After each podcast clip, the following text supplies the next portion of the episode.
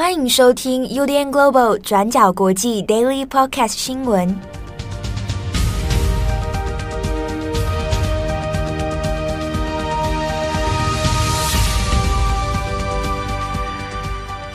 Hello，大家好，欢迎收听 UDN Global 转角国际 Daily Podcast 新闻。我是编辑七号，我是编辑木仪。今天是二零二二年十月二十六日，星期三。好，在节目开始之前，稍微解释一下，昨天我们在转角国际的 IG 上面有一个线动，嗯，那那个线动里面呢，就是要推这个英国新首相苏纳克的相关文章。这个编辑赖云在里面就有写说，哎，编辑七号说苏纳克长得跟木仪有点像，对，那我们后来稍微这个研究了一下，发现是木仪可能有英国脸啊。因为我昨天有把我的照片，就是苏纳克的照片跟我的照片拿来做对比，然后就发现好像，哎，眼睛有点像啊，鼻子好像有点像，哦、对，侧脸也有点像，对。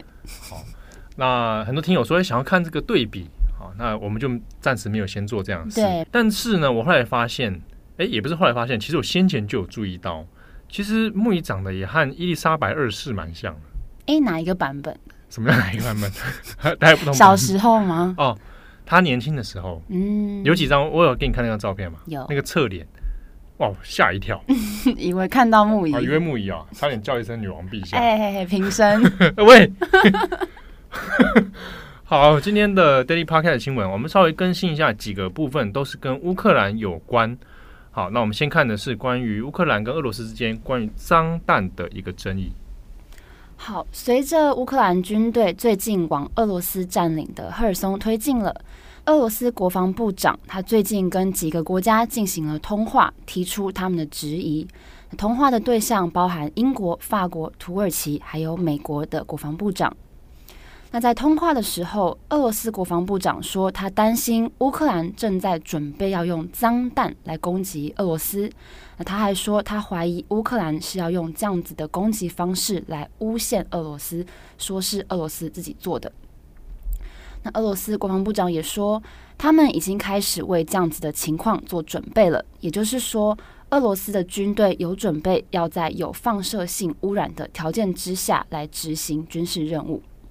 好，所以因为最近的情势，也让“脏弹”这个词受到了很多人的好奇跟关注。那脏弹到底是一个什么样的武器？那它会带来什么样的威胁呢？我们来看看这个脏弹，脏是肮脏的脏啊，弹是核弹、炸弹的弹，脏弹。脏弹又叫做肮脏炸弹，英文俗称叫做 dirty bomb。那脏弹的作用呢，是用传统炸药的爆炸力，把里面的放射性物质或是生化物质直接散播到空气里面。那用这种方式来破坏特定区域，还有当地的人口。那虽然目前为止是没有人使用过这种武器的，但是一直都有人在怀疑，是不是有极端分子在暗中制造脏弹这种东西。那如果以它的体积大小来说，脏弹的最小版本是可以小到放进包包里面的这样子的大小。那这样子的体积的版本，可能含有大概九公斤以内重量的炸药或是放射性物质。那如果是要跟原子弹或是其他武器装置来比较的话，脏弹的破坏力相对来说比较小，而且它比核弹还要容易制造。那虽然它不算是大规模的毁灭性武器，因为它的影响范围是有限的，基本上只有在爆炸现场的人才会暴露在这种放射性物质里面。但是严重的话，还是有可能会造成严重的受伤或是死亡。那《纽约时报》最近出了一篇报道，标题是“为什么俄罗斯突然开始谈起脏弹了”。那这篇文章引用了二零零四年美国军事杂志刊登的一篇学术论文，说使用脏弹这类武器最大的目的是在经济方面，还有对人群心理上造成影响。尤其是人们经过呃日本广岛跟长崎原爆，还有冷战等等之后，对于这类辐射的恐惧是非常大的。所以脏弹某种程度上是很有可能造成人群恐慌的。那《纽约时报》的这篇报道也说，制造脏弹的人本身就会面临巨大的危险，如果没有做好处理，可能会暴露在非常危险的游离辐射当中。好，那面对俄罗斯提出来的指控呢，现在包含基辅当局、西方政府，还有一些军武专家，他们都是反驳俄罗斯的说法。他们说，俄罗斯很有可能是想为自己的计划来打迷糊仗。那换句话说，就是俄罗斯说乌克兰要用脏弹，但很有可能是俄罗斯他们自己想用。那美国、法国、英国的联合声明也谴责了俄罗斯，说俄罗斯不要想用这种方法来让冲突变得更严重。那美国国务院发言人也警告说，不管俄罗斯想要用脏弹还是用核弹，一定都会受到严重的后果。好，那下一个我们来看一下关于乌克兰现在能源问题哦。先前我们有讲过，在俄罗斯这边不断的在针对。乌克兰的各个区域，可能是针对电厂啊等等一些民生能源的部分来做攻击啊。那现在呢，全国乌克兰的全国也有开始做限电哦，就是早上七点到晚上十一点左右啊，那来做限电的措施，来希望整个乌克兰国民呢能够节约用电，来度过这个冬天哦。好，那现阶段呢，乌克兰也政府也有宣布说呼吁。本来已经有很多的乌克兰民众，可能因为战争的关系，他已经逃离到乌克兰以外的地方哦。那本来想说，近期战事其实已经稍微减缓了，啊，陆陆续续要回到乌克兰的家乡。但是现在乌克兰政府是说，可能哦，先暂缓这样的这回家的这个行动。可能的话，先在国外度过冬季，甚至你在春天之前都不要先回到乌克兰。原因是因为你现在回来的话，可能会增加乌克兰境内现在的用电，还有各个能源上面的一些消耗。那等到明年春季之后比较稳定了，那再回来，那比较有机会哦。好，那这个其实也是反映了现阶段乌克兰在呃能源方面啊，在用电方面其实相对比较吃紧的啊，而且也担心是俄罗斯也许会在这方面再加强它的攻击。那所以如果现在回来的话，那恐怕对于整体来说，不管是政府的压力，还是民众自己的这个生活压力，都会变得比较大。好，那另一方面呢，就经济方面来讲，乌克兰现阶段其实的确，嗯，虽然说并没有像先前半年之前战争紧那么的紧迫，但是经济的压力呢，它还是受到了很大的重创哦。那泽伦斯基他也有不断在呼吁说。乌克兰其实它现在的这个经济整体状态来讲，它还是需要很多的这个补助来度过啊每一个月每个月的这样的危机啊，因为整体来讲，乌克兰的产业或者整体的经济运作，它仍然是受到很大的这个战争的影响的。那就预估来讲呢，至少二零二三年哦，整体来说赤字政府的赤字还有至少三百八十亿美元哦。那还是需要很多国家能够来援助他们的经济状况，好，才能够让乌克兰在不管是战争有没有结束哦，如果能够幸运的结束这场战争的话，那至少能够在战后慢慢的恢复它应该要有的这个正常状况。好，那这是乌克兰国内的一些情形。另一方面，我们来看的是这个看乌克兰间接相关哦，就是英国的新首相苏纳克啊上任了。那美国总统拜登在第一时间其实也有通电话，就跟苏纳克说，那除了双方其实要重点是放在英美关系之外呢，那也特别提到了乌克兰。那有讲到，那在乌克兰支持乌克兰方面，那英美两国的立场其实仍然是相当坚定的，同时也有强调说要追究俄罗斯在这一次的这个侵略乌克兰的行动上面哦，应该要付出责任。那另一方面也有趣的是说呢，拜登他也特别跟苏纳克讲了，除了乌克兰的事情之外，也讲了中国，啊，那要因应中国的挑战，啊，所以英美两国的同盟关系，哈，仍然是相当的紧密，啊，那这个是拜登在苏纳克上任之后，哈，通电话里面所讲到的一些事情，那主要呢还是在于英美两国哦紧密的这个合作关系哦。啊，那另一方面呢，也讲到的是，嗯、呃，这个是由美国官员所透露的。哈美国官员不具名的，像路透社有透露说，现在美国呢，白宫这边哈，那要准备把一些新的防空设备、防空系统要支援给乌克兰。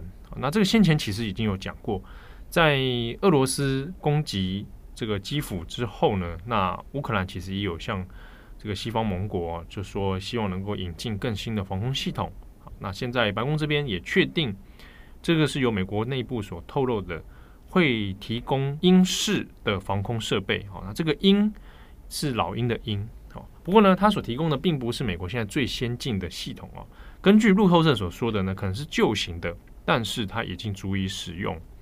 好，那提供这个这个英式的防空系统呢，它其实动用的是拜登的总统拨款权。好，那这个就是先前其实，在一些紧急状况里面，我们常会提到，就是它可以在没有国会批准的状况之下呢，好，那就直接来批准这个武器的这个支援。好，所以可以把这个英式呢，透过拜登的这个总统拨款权，好，把这个英式防空系统直接来提供给乌克兰使用。好，那有这套防空系统的话，那对于现阶段乌克兰的防御能力会更加的强化。不过路透社这边报道也有讲，到底会转移多少系统给乌克兰使用啊？这个是目前不晓得的。然后美国白宫这边也没有任何的评论。那另外呢，与此同时是还有像西班牙，哦，西班牙也有主动的跟这个乌克兰说，哈，也要提供类似的防空系统，好，那来转移给乌克兰使用。好，那以上是今天大概有关于乌克兰系列的相关讨论。详细的新闻也可以参考今天的转角国际过去二十四小时。啊，那我们有其他的新闻文章可以再来做讨论。好的，那节目的最后稍微来这个分享一下，又有听友昨天我们自从讲了有 First Story 的留言连接之后啊，开始有人就不断的这个哈、啊、这个尽情的使用 对这样连接啊，就收到了很多的讯息。啊，有一些像比如说，哎，有人很讶异，转角已经有七年了，怎么都不记得有听这么久？嗯，哎，没错，因为你如果听 Podcast 的话，其实 Podcast 还没到七年，嗯，Podcast 大概是是呃六年，Podcast 从二零一六才开始的，也是有一段时间啊。对，但是如果是 Daily Podcast 的话，可能是五年吧。嗯，Daily 好像从二零一七年才开始，所以这中间哇，如果你有听这么长的话，也是经历了好几位编辑哦。对，如果从二零一七吗？如果 daily 的话，对，那如果重磅广播的话，二零一六吧。嗯，哇，那个是重磅广播，一集才十五分钟、二十分钟，哎，哦，真的，现在已经变成快一个小时。我就想当初怎么录的、啊，十五二十分钟怎么讲得完？还真的就这样子，简洁扼要啊。而且还三个编辑一起录哦，嗯、我郑红、乔乔，对啊，然后三个人客讲，还不到十分钟就讲完了，哇，比 daily 还要还要短，走效率路线。嗯，那时候还在尝试，还在摸索。好，那也很感谢这个听友的留言哦。另外，哎、呃，他有问到说，呃，不是要用非凡公子的腔调报 daily 吗？何时会听到呢？哦，我一直想要想要来做，但就是没有那个心力来来准备。那个、而且每一次的那个议题都好像不太适合用非凡公子的声音。对对对对对，我我 我想一下，好不好？我想一下，让我有一点心力的时候，真的是。需要点，好吧？需要点时间让我入戏一下，给他一点时间，各位。还是我用 Diego？Diego 不要，那个太 太欢愉了。好，那另外呢，是有一个听友，他有说，就是他也是从高二的时候开始收听，那他现在大一了。啊，那其实我发现真的不蛮多学生，他可能从中学的时候就开始听。那这边要特别讲的是。因为同时啊，今年度台湾十一月要选举嘛，之中又要推的是十八岁公民投票权。我有时候看到一些新闻舆论会讲说，有一些人啊，就是说啊，干嘛给十八岁的人投票？他们懂什么？哦，我听到这句话会很火大，火大，对不对？啊、你懂，你才懂什么？对啊，对不对？有的人五十八岁也不知道在懂什么。对啊，你们自己十八岁不知道自己在干嘛？我们这十八岁的很多都是有为青年呢。对呀，啊，那不用说，很多人可能高中他在听转角国际，对不对？我就觉得这样的人应该要有投票权。没错，对不对？那我我是觉得有机会的话，当然是能跟上世界的脚步啊！啊，今这个当今世上现在很多国家其实都是十八岁，嗯，啊，英国、美国当然不用讲啊，那。连日本都已经下修到十八岁了，连日本对啊，连这么政治冷感的日本哦，虽然我有去前几年也是观察他们的一些投票的动向，那我们有很多在日本的作者也会说，虽然说开放了，可是同学们也是不知道要干嘛，可就是要给大家一个机会对对对，至少至少他下修了，可以去想这件事情。嗯，对啊，虽然说有时候他们。对那个政治冷感还是一样，哦，就是也也不知道要投什么，但是至少人家下修到十八岁，对，人家做得到，对呀，哦，所以十八岁公民投票权，对不对？我有时候看到我们听众当中有很多的高中生，嗯，啊，然后或者是大学生，就觉得早早就应该要要要赶快来开放了，嗯，可以一起来思考这个问题啦，没错。好所以希望大家这个啊一起加油，嗯，好，Diego，不要乱叫 Diego。好，如果你也有平常有喜欢收看那个朵朵拉历险记，Dora，欢迎欢迎跟我们分享。好，我是编辑七号，我是编辑木仪，我们下次见喽，拜拜，拜拜。感谢你的收听。如果想知道更多资讯，请上网搜寻 UDN Global 转角国际。